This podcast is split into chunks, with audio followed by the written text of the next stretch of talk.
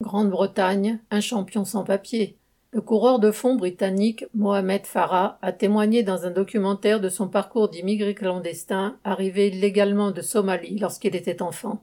Dans le documentaire The Real Mo Farah, le vrai Mo Farah, le sextuple champion du monde, quatre fois médaillé au JO et anobli par la reine, raconte son parcours de petit garçon somalien confronté à la guerre civile. À la mort de son père, sa mère, pour qu'il échappe au combat, l'envoie en Grande-Bretagne où une famille le récupère, déchire ses papiers d'identité et en fait son esclave domestique. C'est finalement à l'école qu'il trouvera l'aide de son professeur de sport qui témoigne avec lui dans le documentaire des procédures interminables longues de quatre ans avant de recevoir la nationalité britannique.